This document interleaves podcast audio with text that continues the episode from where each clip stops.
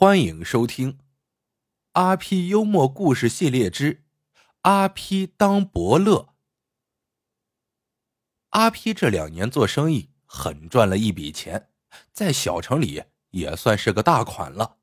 可大款也有个闹心事就是念小学的儿子小 P 实在是不争气，每次考试总是班上的最后一名。这一天。接完儿子班主任的电话，阿 P 那个气呀，扬起巴掌就要打小 P 的屁股，哪知爷爷奶奶把孙子护在怀里，生气道：“考试不好就打，天下哪有这个道理？一个班总得有一个人在后面掌舵呀。再说了，村上那些念书成绩好的，现在哪个如你？有的。”穷的呀，连老婆都讨不上。阿皮见来硬的不行，就决定曲线救国。他找到了小学同学刘比杆。这刘比杆呀，早年与老婆离异，家徒四壁，却养了个争气的儿子。儿子刘书豪每次考试都是班上的第一。阿皮热情的拉刘比杆上了饭店，两杯酒下肚。就打起了小算盘。常言道：“跟好学好，跟狗学咬。”阿 P 是想让刘书豪和自己儿子小 P 吃住在一起，学习在一起，这可比请家教有效果。阿 P 装着惋惜的样子问道：“刘笔杆，你文化比我高，好歹也是个人才，就甘心这么一辈子蹬三轮？”刘比杆眼泪一下子就流出来了，叹息道：“我早就想出去闯荡闯荡，就是不放心儿子。儿子这么小，哎，再过几年，等儿子大了再说吧。”阿皮觉得有门赶紧趁热打铁说：“什么？再过几年？那黄花菜早凉了。你没听人说，人过四十，一钱不值。”要想干一番事业，就得赶早。你不就是放心不下儿子吗？这样吧，你把儿子放在我家，我家小 P 吃什么，你儿子就吃什么。你想，我们是老同学，关键时候不伸手帮你一把，什么时候帮呢？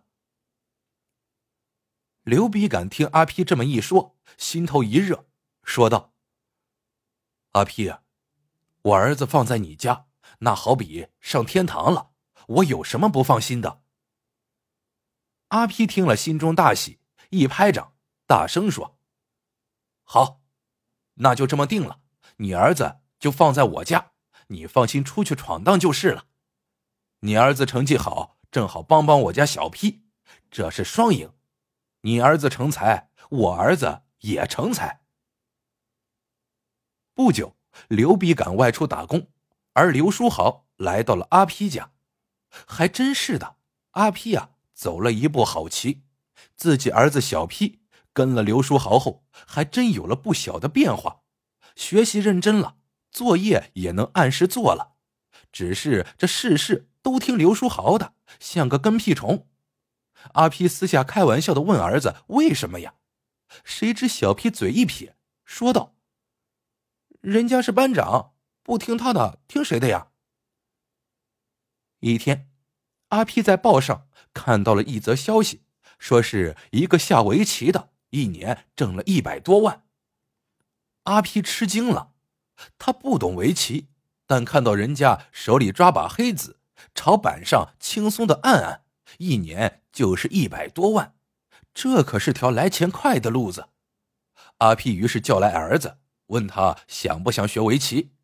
小 P 的回答倒是很干脆：“刘书豪去学，我就去学；刘书豪不去学，我也不去学。”阿 P 只好又去问刘书豪。刘书豪说：“阿 P 叔叔，我倒是想学，可是我爸爸没钱给我交这学费呀。”阿 P 从皮夹子里掏出了一张银行金卡，炫耀道：“你爸没钱。”可阿皮叔叔有的是钱呀，我帮你交学费。这样，每个星期天，小 P 和刘书豪都到少年宫去学棋。你还别说，两个人学棋的劲头还很足，一有时间就在房间里下个你死我活，这让阿 P 看了心里很舒坦。更让阿 P 想不到的是，培训班结束后，儿子还拿回来一张奖状，上写“奖给优秀学员小 P”。阿 P 有些奇怪，刘书豪比小 P 聪明，他咋没得奖呢？于是阿 P 就去问刘书豪。刘书豪脸红了，说道：“阿 P 叔叔，我辜负了您的期望，我的棋下的没有小 P 好。”阿 P 大度的摆摆手：“没事没事，重在参与嘛。”到了晚上，阿 P 还有些不相信，又找到少年宫向老师打听。老师说：“真的，你儿子小 P 悟性好，是个好苗子。”你得继续啊，让他学下去。阿 P 又问：“和小 P 在一起学棋的还有一个叫刘书豪的，他是不是下棋的料啊？”老师脸色马上变得就很难看，说道：“学棋主要靠孩子的悟性，刘书豪和你儿子相比，那差到太平洋去了。”阿 P 听了，那可是心花怒放，人都快站不住了。老师说的太对了，您瞧，小 P 他爸我这脑袋比地球还圆，遗传，遗传呀！接着，阿 P 立马又给儿子和刘书豪报了提高班。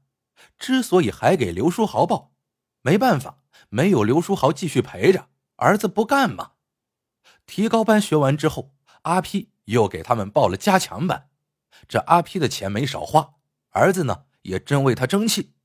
这不就被选拔参加市少儿围棋大赛，结果又是一路过关斩将，获得了第三名。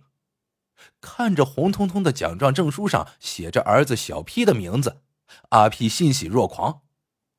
哈哈，我有钱，干脆带着儿子上北京找聂卫平，拜他为师。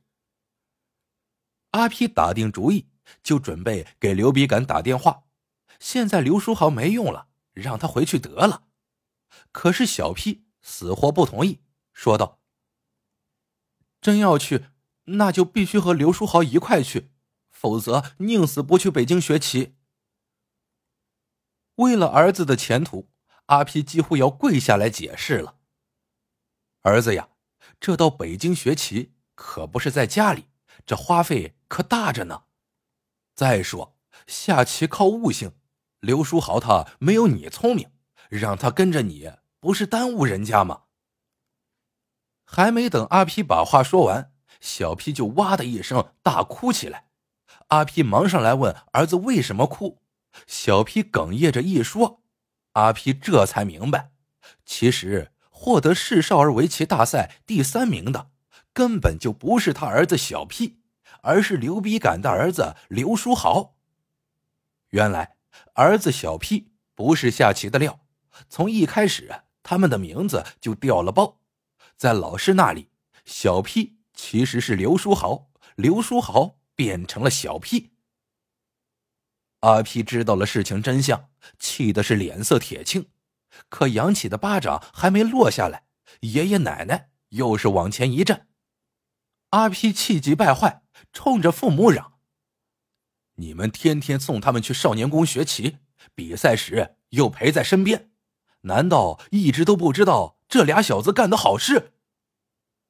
谁知阿 P 的父母听了，竟不屑一顾：“你嚷嚷啥呢？告诉你，这主意还是我们出的呢。我们就是想让刘书豪这小子为我们孙子挣个好名声。